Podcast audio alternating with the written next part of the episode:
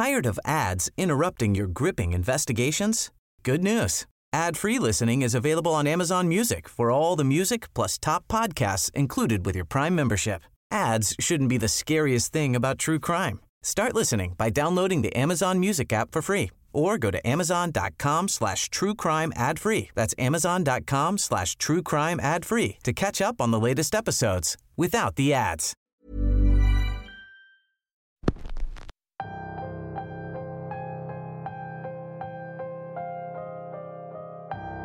Quiero pensar que todos los que me escuchan son creyentes de cuestiones paranormales y quienes no, están aquí para convencerse de algo. Muchas veces solo necesitamos estar en el momento y en el lugar adecuado para confirmar nuestras sospechas. Y eso es justamente lo que le pasó a nuestro protagonista. Bienvenidos una semana más a Radio Macabra, su programa favorito de la noche.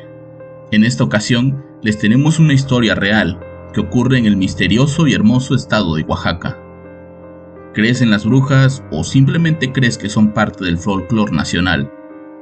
Si piensas en lo segundo, tal vez quieras escuchar toda la historia de hoy, misma que titulamos La Bruja Tuxtleca, y que traemos para ti solo aquí en Radio Macabra, su programa favorito de la noche. No los quiero entretener más porque estamos a punto de comenzar. Cuando tenía unos 16 años vivía en una ciudad al sur del país, específicamente en el estado de Oaxaca. La vida ahí era tranquila. Las historias sobre violencia y desapariciones eran algo que solo sucedía en las novelas policíacas que leíamos, y cuestiones relacionadas con drogas eran prácticamente cosa de ciudades grandes y urbanizadas. Nuestros miedos eran de otra índole, eran miedos más naturales, digamos, más bien sobrenaturales. La zona en la que crecí es conocida por la producción de piña y la ganadería. En esos tiempos los delitos más conocidos eran el robo del ganado y las quemas clandestinas de grandes extensiones de tierra, casi siempre por disputas entre familias acaudaladas y caciques regionales.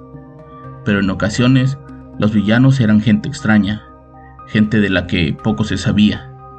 Una tarde estaba jugando fútbol con unos amigos, cuando a uno se le ocurrió la fascinante idea de irnos a meter a husmear al panteón.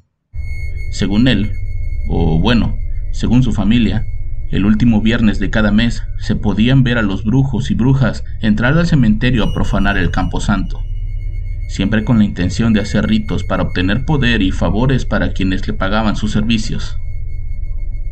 Aquel rumor era conocido, pues al estar cerca de la frontera con Veracruz, era común escuchar de brujos y brujas que venían de pueblos de ese estado para hacer trabajos de magia negra.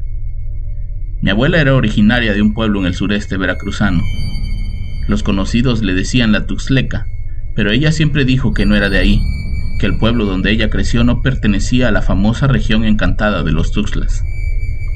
El nombre de ese lugar era muy particular. A ese pueblo lo llamaban Calabozo.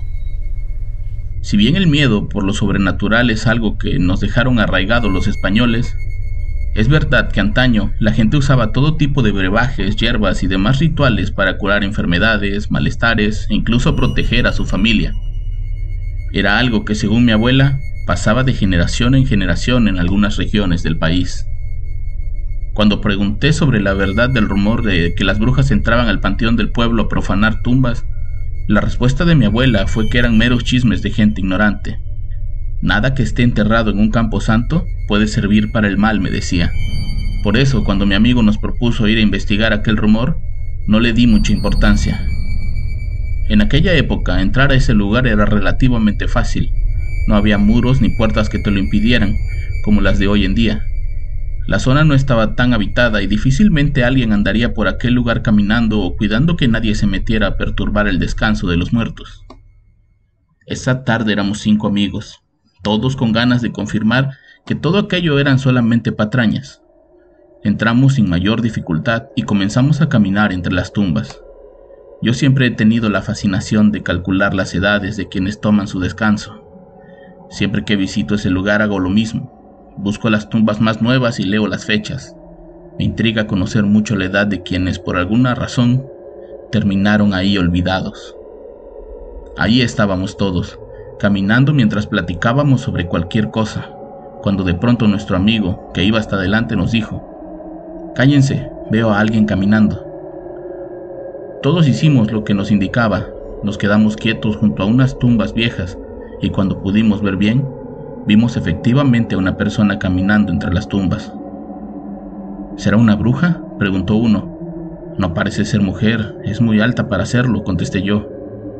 La persona que veíamos era alguien con una altura promedio, sumamente delgada que portaba una especie de rebozo en la cabeza que le cubría hasta el pecho. Por obvias razones no le veíamos la cara ni el cabello, por eso es que nos era difícil determinar si se trataba de un hombre o de una mujer. Aquella persona caminó casi hasta un extremo del panteón y de pronto se detuvo. La vimos llevarse las manos a la cara por unos minutos y después despojarse del rebozo. En ese momento pudimos ver que sí se trataba de una mujer de cabello corto y con la piel bastante pálida. En esa zona existen muchas familias con apellidos extranjeros que tienen la piel blanca, provienen de exiliados italianos, españoles y franceses que fueron dejando hijos por toda la zona. A pesar de ser el sur del país y que la mayoría piensa que todos ahí somos morenos o indígenas, ver personas blancas es bastante normal. Puede ser solo una mujer que viene a ver un familiar, dijeron. Pero si viene a ver un muerto, ¿por qué viene cuando ya van a cerrar? ¿Tú qué sabes? Puede ser que se le haya hecho tarde. La gente con dinero siempre tiene favores especiales aquí sentenció Ramón, el que nos había convencido de ir. Nos quedamos sentados esperando a que la mujer terminara de hacer lo que sea que estuviera haciendo, cuando de pronto y sin previo aviso, volteó a vernos de una manera diferente. Su mirada era bastante pesada. Ninguno de nosotros pudo sostenerle la mirada, daba bastante miedo. A pesar de que nadie la miraba de frente, sabíamos que no nos quitaba la mirada de encima. La podía ver por el rabillo del ojo cuando comenzamos a escuchar una especie de risa acompañado de un silbido parecido al del viento. No puedo decir que ella estaba provocando lo siguiente en nosotros, pero en mi particular caso, comencé a sentir una sensación en la boca muy parecida a cuando algo muy amargo te cae. Comencé a escupir con muchas ganas de vomitar. El sabor que tenía era insoportable. A otros amigos se les irritaron los ojos al grado que ni siquiera podían abrirlos y en el caso de Ramón comenzó a sentir un fuerte dolor en el estómago que lo fue doblegando hasta quedar hincado en el suelo. Todo aquello era realmente extraño y cuando la sensación de cada uno fue pasando, nos dimos cuenta que aquella mujer había desaparecido de ahí. Decidimos hacer lo mismo y largarnos de ese lugar. Aunque la sensación de asco había pasado, yo no me sentía del todo bien, me sentía enfermo, mareado y con los párpados de los ojos muy pesados. Al llegar a casa mi madre me vio raro y me dijo que me veía amarillo, como si tuviera hepatitis. Tenía los ojos de un color rojizo y sudaba de una manera descontrolada. De inmediato llamó a mi abuela, quien al verme me metió a su recámara y me recostó en su cama. Le pidió a mi madre que pusiera agua a hervir y que me preparara un baño de agua fría. Según ella, yo estaba ardiendo en fiebre. ¿Qué hicieron? me preguntó sumamente preocupada. Fuimos al panteón. ¿A qué fueron ahí? Queríamos confirmar que las brujas no existen. En ese momento mi madre y mi abuela se dieron cuenta de que era el último viernes del mes, y como si supieran de qué se trataba todo, se pusieron a prepararme un té muy caliente, tan caliente que cada sorbo que le daba sentía como si estuviera tragando lumbre. Tienes que tomártelo todo, mientras más caliente mejor, me decía mi madre mientras mi abuela movía trastes en la cocina. ¿Qué pasa? le pregunté. Tired of ads interrupting your gripping investigations? Good news. Ad-free listening is available on Amazon Music for all the music plus top podcasts included with your Prime membership. Ads shouldn't be the scariest thing about true crime. Start listening by downloading the Amazon Music app for free or go to amazon.com slash true crime ad free. That's amazon.com slash true crime ad free to catch up on the latest episodes without the ads. Spring is my favorite time to start a new workout routine. With the weather warming up, it feels easier to get into the rhythm of things. Whether you have 20 minutes or an hour for a Pilates class or outdoor guided walk, Peloton has everything you need to help you get going. Get a head start on summer with Peloton at onepeloton.com. Nada, no te asustes, tu abuela te va a ayudar. Después de darme un baño con agua helada que sacaron del pozo que teníamos, mi abuela me hizo una limpia con ramas que tenía en el patio. Me hizo recostarme de nuevo en su cama y me pidió que cerrara los ojos y no los abriera para nada, hasta que ella me lo pidiera. Con el paso de los años supe que lo que hizo mi abuela había sido una limpieza, o al menos así le llamaba ella. Según mi abuela, esa tarde fuimos víctimas de la ira de una bruja real, una bruja que se había atrevido a profanar tierra bendita para buscar algo, contradiciendo todo lo que ella había negado por años. Después de limpiarme a mí, hizo lo mismo con mis otros amigos, dejando a Ramón hasta el final. La familia de Ramón no veía con buenos ojos las prácticas de mi abuela, pero al verlo tan mal durante la noche, no les quedó de otra más que dejarlo todo en sus manos. Ramón gritaba que sentía cómo se le quemaban los intestinos. Decía tener fuego en su interior. Su familia tenía miedo de que algo malo le pasara, pero después de casi dos horas con mi abuela, la salud de mi amigo comenzó a mejorar. Lo que tenía tu amigo era un trabajo. Esa mujer le puso veneno en la panza y si no hacíamos algo pudo haberse muerto, me dijo. Yo le dije que esa mujer en ningún momento se nos había acercado, pero ella me dijo que no era necesario. Nosotros estábamos interfiriendo en sus planes y que alguien con ese poder y ese odio era capaz de envenenarnos con la mirada. Al cabo de unos días, mi abuela me pidió que le indicara el lugar exacto donde vimos a la mujer. Le dije que no sabía en qué tumba se había detenido, pues solo la habíamos visto a la lejanía, pero que recordaba más o menos por dónde había pasado. Al llevarla, mi abuela comenzó a percibir un olor que solo ella sentía. Nos dijo mi madre y a mí que no nos acercáramos, pues nosotros no estábamos preparados para aquello. La abuela caminó hasta que se detuvo frente a la tumba de un conocido hombre de la zona un miembro de familias acaudaladas que son muy conocidas en la ciudad. Por respeto a ellos y para evitar problemas, prefiero no decir su apellido, pues es muy conocido en la región. Mi abuela me dijo que lo que aquella bruja había ido a hacer era encontrar algo que aquel difunto había ocultado, y que seguramente se trataba de dinero o de algo de mucho valor, y que era muy posible que un familiar del muerto lo hubiera mandado. Esa bruja no es de aquí, su olor es desconocido, no huele a leña como las demás. Huele a sal, me dijo mi abuela.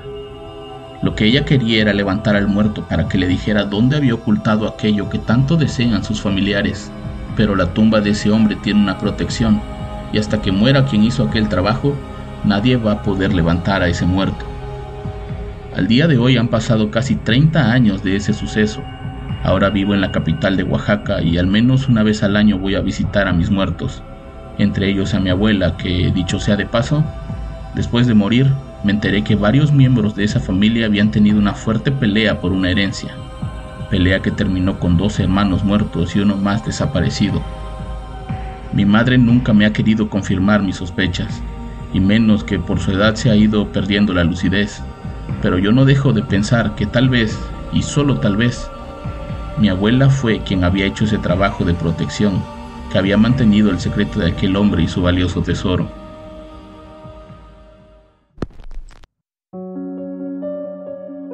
Era la abuela, una bruja con el poder de mantener alejados a aquellos quienes solo buscaban hacer el mal, o serán simples coincidencias. Yo los espero la próxima semana con más historias y con más Radio Macabra, éxitos que te mataran de miedo. Buenas noches.